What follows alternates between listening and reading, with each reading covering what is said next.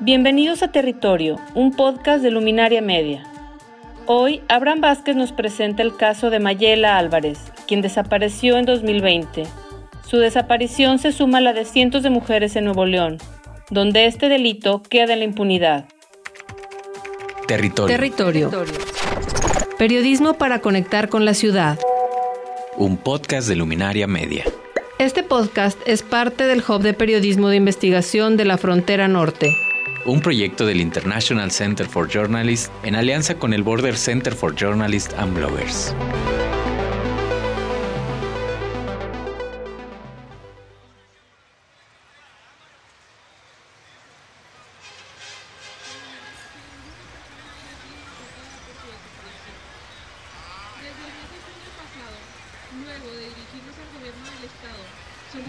Es jueves por la noche en Monterrey. Estamos a las puertas del Centro de Investigaciones y Estudios Superiores en Antropología Social, CIESAS Noreste, que está localizado en el barrio antiguo. Los visitantes empiezan a llegar a esta tradicional zona de bares y antros, pero hoy en su camino se han topado con una estampa que contrasta con el ánimo de la vida nocturna. Las risas, los tragos y el bullicio en estos momentos pueden esperar. Esta noche hay una manifestación por los dos años de la desaparición de Mayela Álvarez. En la fachada del CIESAS, los asistentes colocan veladoras y ofrendas para exigir la localización con vida de Mayela, desaparecida hace dos años y quien trabajaba como secretaria técnica de este centro. El ambiente tiene un tono serio. Los gritos de indignación destacan por encima de la música y el ruido de la fiesta. Parece como si por unos minutos hubieran suspendido el tono que tiene la vida nocturna que se respira en esta calle Morelos, una de las más transitadas de esta zona. Nuevo León ocupa el cuarto lugar en el país en desapariciones con 6.338 casos, de acuerdo con el Registro Nacional de Personas Desaparecidas. Entre 2018 y 2022 hay registro de 925 mujeres desaparecidas y no localizadas. El caso de Mayela es emblemático y nos obliga a plantearnos preguntas. ¿Cómo es que a dos años de su desaparición las autoridades no han dado con su paradero? ¿Qué sentido cobra la palabra impunidad entre las víctimas de desaparición y de sus familias? A inicios de año, los casos de desapariciones de mujeres despertaron la indignación de la sociedad. María Fernanda, Yolanda, Devani, provocaron una reacción ciudadana poco vista. Hubo varias marchas donde centenares y a veces miles de personas, en su mayoría mujeres, salieron a las calles a manifestarse. Sus casos no estaban relacionados entre sí, pero levantaron la indignación y recordaron que lejos del reflector público hay otras mujeres víctimas de desaparición cuyo paradero no ha podido ser determinado. Las denuncias por desaparición han sido más frecuentes desde el 2009. También desde entonces ha sido más frecuente la falta de resultados de las autoridades.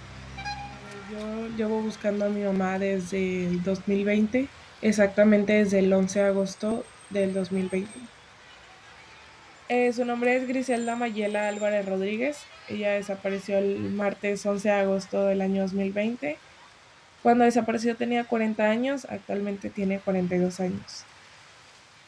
El caso de Mayela Álvarez muestra el grave problema que enfrentan las víctimas de desaparición, la impunidad. No hay detenidos, no hay consignados, no hay condenados y no hay localización la mayoría de las veces.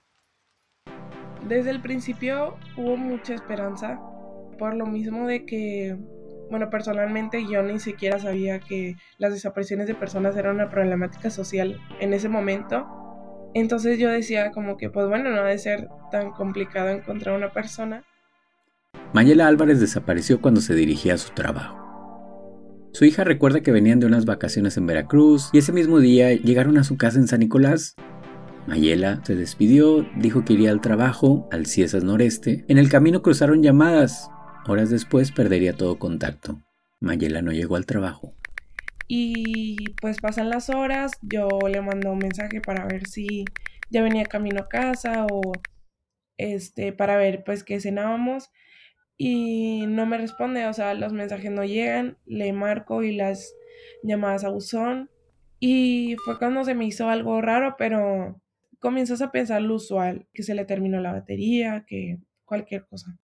Yo me dormí tan tranquila porque al día siguiente tenía escuela, esperando que a lo mejor llegara más tarde o que a lo mejor me marcara. Maya señala que al día siguiente notó que su mamá no había llegado y comenzó a intentar localizarla, pero su teléfono la mandaba a buzón. Fue cuando también recibí mensaje de, sus amigas preguntando que si sabía algo de mi mamá o así y pues yo le mencionaba que no. Fue cuando pues comenzaron las cosas como que un poco extrañas y ya de ahí pues no pudimos enlazar comunicación, hablamos directo con el CIESAS para ver si pues la habían visto llegar al trabajo o algo y tampoco, es decir, que no, no llegó al trabajo.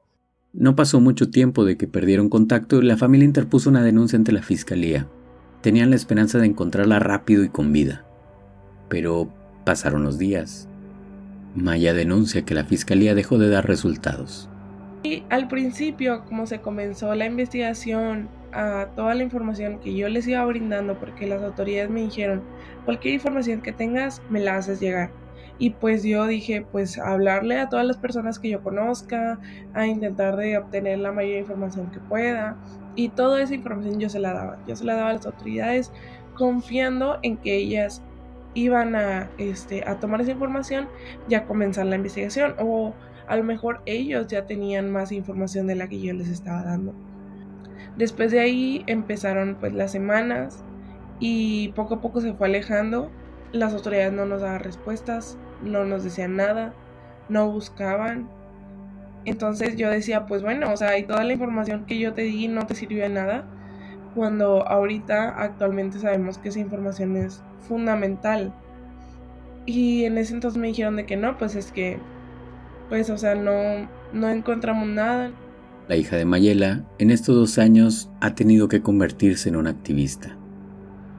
Denuncia que el actuar de la Fiscalía, la autoridad responsable de la búsqueda y de perseguir este delito, ha dejado mucho que desear, a pesar de que los familiares aportaron las sábanas de llamadas, es decir, los registros telefónicos, información de redes sociales, no tuvieron mucha suerte. El único hallazgo fue en 2020, encontraron lo que supusieron era su cartera en el río Pesquería. Para este reportaje buscamos a la Fiscalía para conocer su postura frente al caso, pero no obtuvimos respuesta. En agosto, al cumplirse dos años de la desaparición de Mayela y ante la presión de los colectivos de búsqueda, la autoridad envió un boletín donde asegura que ha realizado investigaciones y que está avanzando en el caso. A inicios de año, las protestas ciudadanas por encontrar a Fernanda, a Devani, a Yolanda, empujaron al gobierno estatal a una de sus primeras crisis. La Fiscalía General del Estado, encabezada por Gustavo Guerrero, y el gobernador Samuel García exhibieron públicamente sus diferencias por los resultados en las investigaciones, y hasta por video sostuvieron un enfrentamiento ante los cuestionamientos de la sociedad por la falta de resultados. El caso de Evany despertó la indignación pública por las versiones encontradas en la investigación. Incluso, al principio, se intentó culpar a la propia víctima, como si ella hubiera sido responsable de su desaparición. Fue hasta después de una segunda autopsia que se investigó como feminicidio. Hasta el cierre de este reportaje todavía no hay un indiciado. Ante la presión social, Fernanda, Devan y Yolanda fueron localizadas las tres sin vida. ¿Qué tan grande es la impunidad para el delito de desaparición? De poco más de 100.000 desapariciones en México, solo se han dictado 35 sentencias. Nos lo cuenta Alan García Campos, él es coordinador de la Oficina del Alto Comisionado de las Naciones Unidas para los Derechos Humanos. Hablamos a nivel nacional un registro oficial con todas las limitaciones que eso implica, más de 100.000 personas desaparecidas, historias de vida, proyectos de vida truncados, eso hay que multiplicarlo por las personas que integran eh, los núcleos familiares y hablamos solamente de 35 sentencias. De tal suerte que la brecha es a nivel nacional, 35 sentencias es una brecha de magnitudes, diría yo, abismales es esta falta de resultados de las autoridades responsables de buscar a los desaparecidos y de localizar a las víctimas, las fiscalías locales, lo que ha obligado a muchos familiares a volverse buscadores. Maya Álvarez en los últimos dos años se ha convertido en una activista en la búsqueda de su madre, y como ella, otras familias que han sido víctimas de desaparición también se han movilizado para que sus casos no queden en el olvido y para seguir exigiendo justicia y poner presión para que las autoridades realicen las investigaciones. Yo hablaba con el fiscal y le preguntaba, disculpe, cuando tiene una fecha disponible para esta, para la siguiente reunión del siguiente mes, y él me la brindaba hora y fecha y ya nos coordinábamos con las abogadas y con los familiares. Así fue pasando hasta que poco a poco fue como, este, no, es que no me puedo reunir, tengo muchos cateos, mucho trabajo y que no sé qué. Bueno, se le da plazo, bueno, después la siguiente semana, la segunda semana, no sé cuándo pueda, y no. Este, íbamos y no se encontraba el fiscal, no nos, no nos recibía, y pues así hasta entonces, hasta que ahorita llegó llegamos a un punto en el que le mando mensaje y ahora ni siquiera me contesta. Angélica Orozco ha acompañado a familias de víctimas de este delito desde Fuerzas Unidas por Nuestros Desaparecidos en Nuevo León durante más de 10 años. A lo largo de este tiempo se ha podido dar cuenta que la Fiscalía comete omisiones cuando hace investigaciones relacionadas con desaparecidos y por lo general muestran poco interés. Entonces nos hemos encontrado con que pues, la Fiscalía sigue cometiendo las mismas omisiones. Los casos recientes de desapariciones de mujeres también vemos que no buscaron realmente, que no investigaron, que no exhaustivamente, la ley lo marca, la búsqueda debe ser exhaustiva, la investigación también, diligente.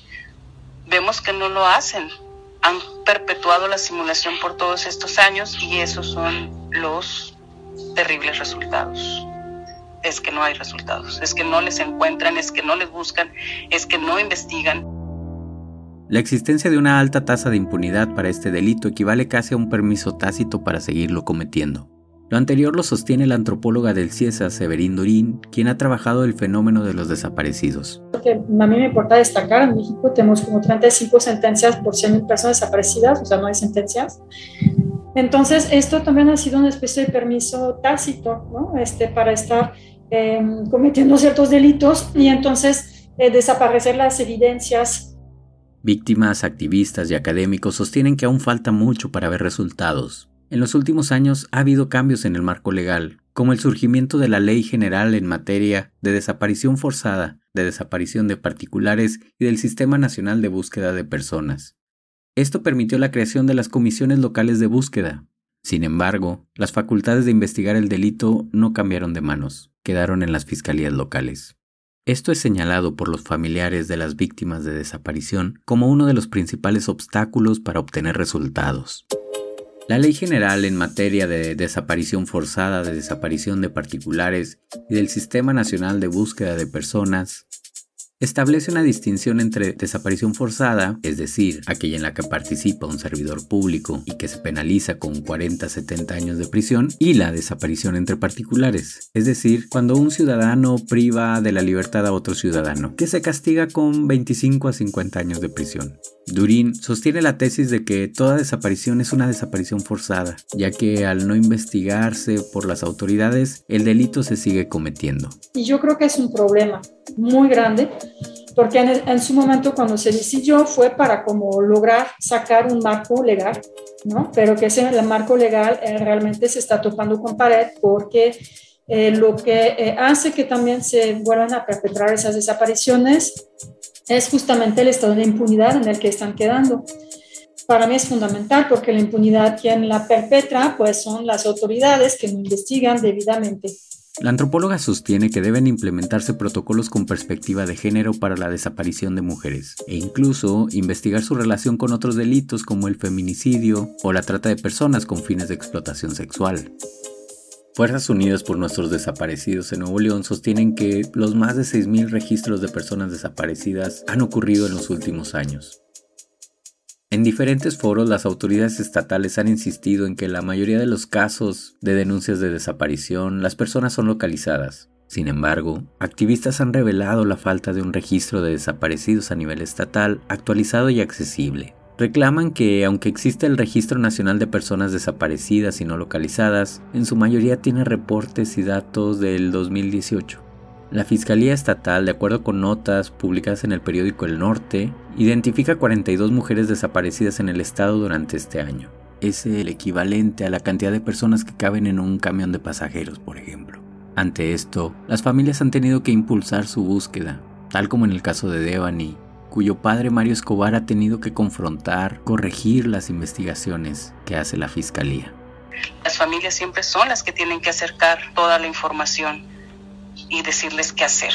Entonces vemos que esto se ha seguido repitiendo tanto en el caso de las mujeres de Sabinas como en el caso de Mario de Hidalgo Nuevo León.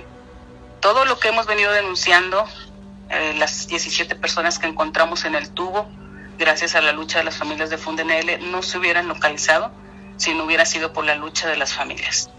Volvemos a la escena de jueves por la noche, a las puertas del Ciesas en el ruidoso barrio antiguo, familiares de víctimas, investigadores, antropólogos, historiadores y sociólogos acompañan a Maya, quien reclama en voz alta la falta de resultados de la fiscalía. Exige también la aparición con vida de su madre y que haya castigo a los culpables.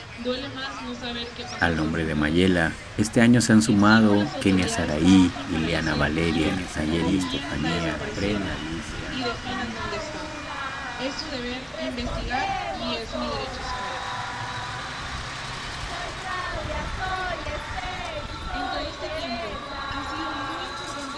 Agradecemos a las personas que nos ofrecieron su tiempo para hacer las entrevistas.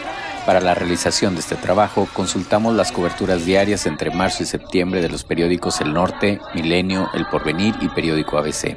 Debemos mencionar también entre los créditos como referencias el trabajo Fragmentos de la Desaparición, coordinado por Mago Torres, Marcela Turati, Efraín Zuc y Telma Gómez Durán, y publicado en el portal Quinto Elemento Lab, y también las publicaciones de la página Fuerzas Unidas por nuestros desaparecidos en Nuevo León.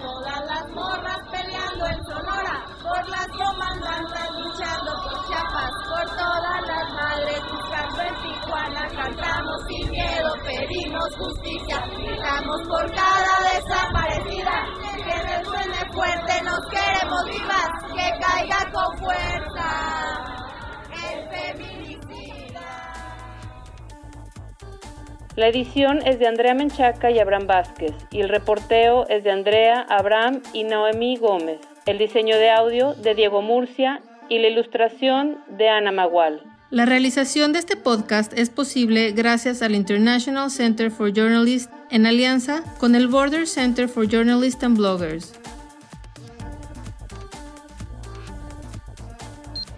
Territorio. Periodismo para conectar con la ciudad.